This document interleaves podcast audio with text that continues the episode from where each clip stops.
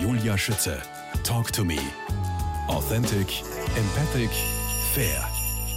Lydia Brenner-Kaspar, das erste Adventwochenende liegt bereits hinter uns. Du hast einen Adventkranz daheim. Wie habt ihr denn das erste Adventwochenende überhaupt verbracht? Ist auch die Wohnung ein bisschen aufgeputzt und habt ihr ein bisschen gebacken? Gibt es Musik schon ein bisschen? Wie schaut bei euch die Adventzeit überhaupt aus generell? Sehr lauschig und gemütlich. Also wir, wir verbringen die Sonntage meistens irgendwie äh, mit einem netten Spaziergang und dann raus, äh, nein, rein aus, aus, aus, aus der kalten Natur in die gute Stube. Und dann heizen wir uns meistens den Kamin an und zünden die nächste Kerze am Adventkranz an. Manchmal äh, spiele ich noch mit der Gitarre und wir singen gemeinsam was und, und lesen eine Weihnachtsgeschichte. Und dann ist Keks Binge Eating. Was ist dann? Keks Binge Eating. Heißt, was bedeutet das? Binge Eating, das ist, wenn du ganz viel reinhaust auf einmal. Ganz viel isst. So schaust du aber nicht aus. Ich habe mich auch jetzt nur bis zum Hals gefilmt. Wie hat sich Corona bei dir eigentlich ausgewirkt, der Lockdown? Hast du zugenommen? Uh, ich habe, ja, tatsächlich. Ich habe, glaube ich, drei Kilo zugenommen, davon zwei Gott sei Dank wieder ab, weil ich es mhm. mir jetzt versuche, runter zu spazieren. Und ich muss aber sagen, ich, äh, ich versuche diese 16-8 äh, Intervallfasten-Geschichte da, da, das kann ich gut. Also das kann ich in meinen Alltag gut unterbringen, 16 äh, Stunden nicht zu essen, weil ich, weil ich mir den Großteil einfach wegschlafe. Ja, ich versuche möglichst viel Nicht-Esszeit in, in meine Schlafzeit. Ja, und, und, was machen deine Kinder? Das ist überall Home Homeschooling. also nein, ich schlafe jetzt nicht 16 Stunden. Tatsächlich nicht.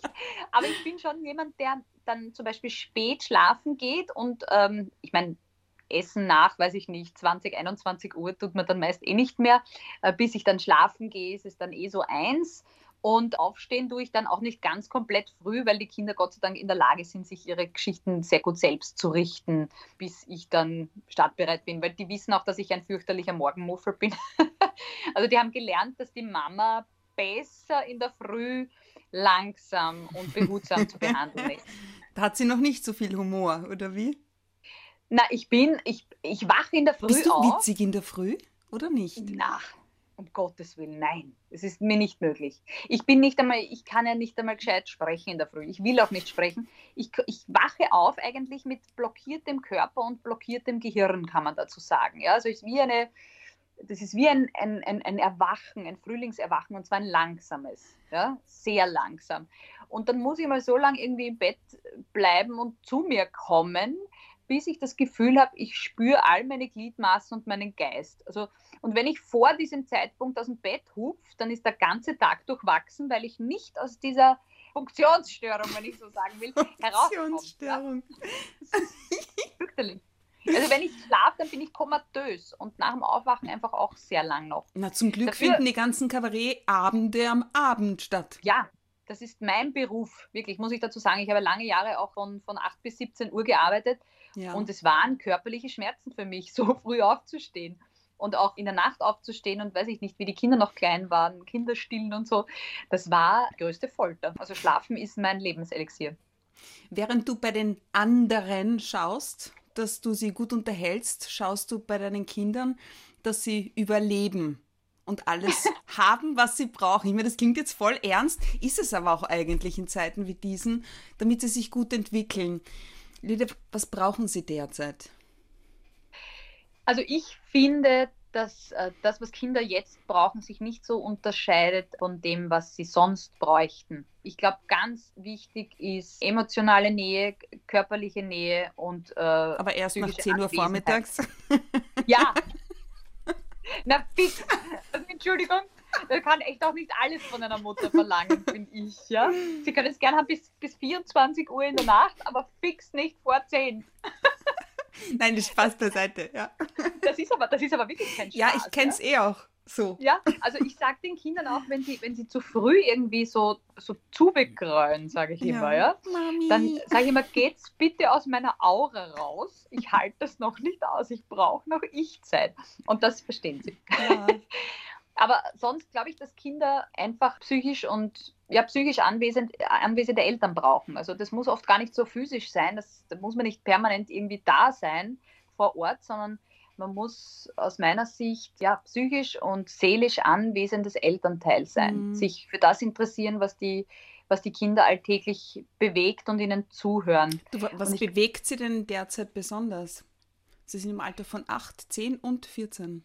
Ja, das Was ist ein großes Panoptikum. Ja. ja. Ähm, es sind oft gar nicht so hochtrabende Dinge. Es, es ist einfach ein alltäglicher Austausch. Ich tausche mich zum Beispiel mit meiner Jüngsten sehr darüber aus, wie ihr Tag war.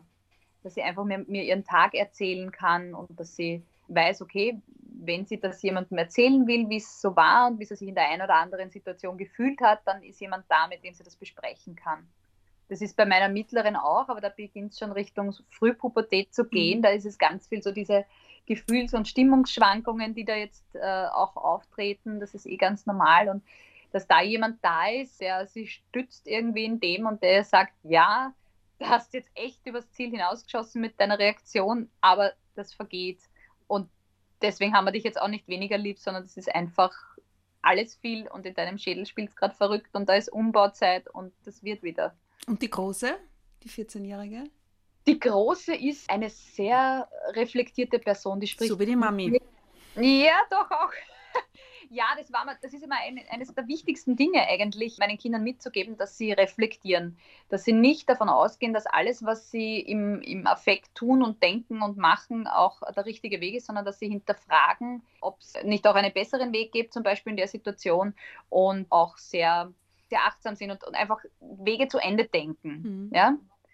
Das fängt an beim, beim Konsum. Ich muss nicht alles haben sofort auf der Stelle, sondern ich muss mal zu Ende denken, ob mir dieses Ding so Freude macht, wenn es ein Kind in Bangladesch genäht hat. Ja, muss ich mal überlegen, ob das gescheit ist, ob ich damit leben will, ob ich damit leben kann.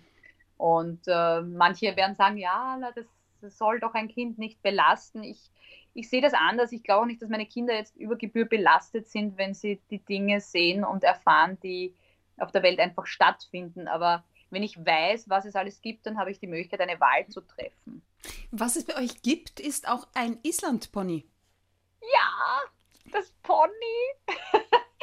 ja, ja, das habe ich, äh, das ich durchgeboxt, das Pony, muss ich sagen. äh, mein, mein Mann war überhaupt nicht begeistert und wollte das überhaupt nicht haben. Und ich habe aber gesagt, so, jetzt ist der Zeitpunkt, wo ich der Meinung bin, dass wir uns ein Pony leisten können. Ich habe drei Kinder abgeliefert. Ich will ich jetzt ein Pony. Kinder unter Schmerzen geboren. sie durchgestillt, meinen Körper ruiniert. Und jetzt habe ich mir ein Pony verdient. Äh, jetzt äh, kann ich es mir leisten. Wir haben vier Kinder, also nein, also drei Kinder. naja. Drei Kinder und ein, äh, ein Fastkind, nämlich die Mutter. Und wir reiten zu viert. Ich glaube, das Pony ist ausgenutzt. steht nicht herum, einfach so. Super, das ist voll schön. Und du hast ja eine neue Leidenschaft entdeckt, neben dem Tauchen und dem Mountainbiken, nämlich Hängerfahren. Die einen ja. haben Treckerfahren. Und, die, und die Lydia Brenner-Kasper ist Hängerfahren. Ja, ich liebe das. Ich äh, habe mir gedacht, alles, was ich jetzt irgendwie mit diesem Pferd machen kann, möchte ich machen. Also ich möchte äh, Ausflüge machen, ich möchte Wanderreiten, ich möchte mobil sein und das Pferd mit auf Urlaub nehmen. Und das sind Sachen, die einfach funktionieren, wenn man sie angeht. Also es war am Anfang schon alles für mich irgendwie in, in, in weiter Ferne und nicht greifbar. Und dann haben wir aber einfach gedacht, tu's. Ich meine, das Leben ist keine Generalprobe, scheiß dir nichts und mehr als dass irgendwo eine Forst kann eh nicht sein. Mhm. Probieren. Unbedingt, unbedingt. Apropos probieren. Ende vergangener Woche hieß es, die AHS-Matura wird verschoben. Es ist von einer Notamputation der Matura die Rede. Die betrifft es jetzt noch nicht ganz so. Aber welche Worte findest du derzeit für die Schule, wenn du an deine drei schulpflichtigen Kinder ja jetzt denkst? Also für die Schule muss ich ehrlich sagen, für das System an sich finde ich eigentlich keine Worte ich finde Worte für die Personen, die dieses äh, System so gestalten, dass es für Kinder gut verträglich ist. Und das sind die Lehrer, äh, die Lehrerinnen und Lehrer, das sind die Direktorinnen und Direktoren, die echt darauf schauen, dass man in diesem doch sehr verknappten System mit unpassenden Betreuungsschlüsseln aus meiner Sicht das Beste rausholt für die Kinder. Also für die finde ich sehr lobende Worte, weil das eine Meisterleistung ist, unter den Bedingungen wirklich gute Bildung und auch noch ein gutes Gefühl bei Bildung zu vermitteln. Bravo. Ja, finde ich auch. Gehört unbedingt auch mal gesagt. Lydia, apropos Schule, die Beste des Lebens, traue ich mich sagen, sind unsere Kinder. Ja. Wie ihr. ja. Ich brauche gar nicht sagen, wie siehst du das?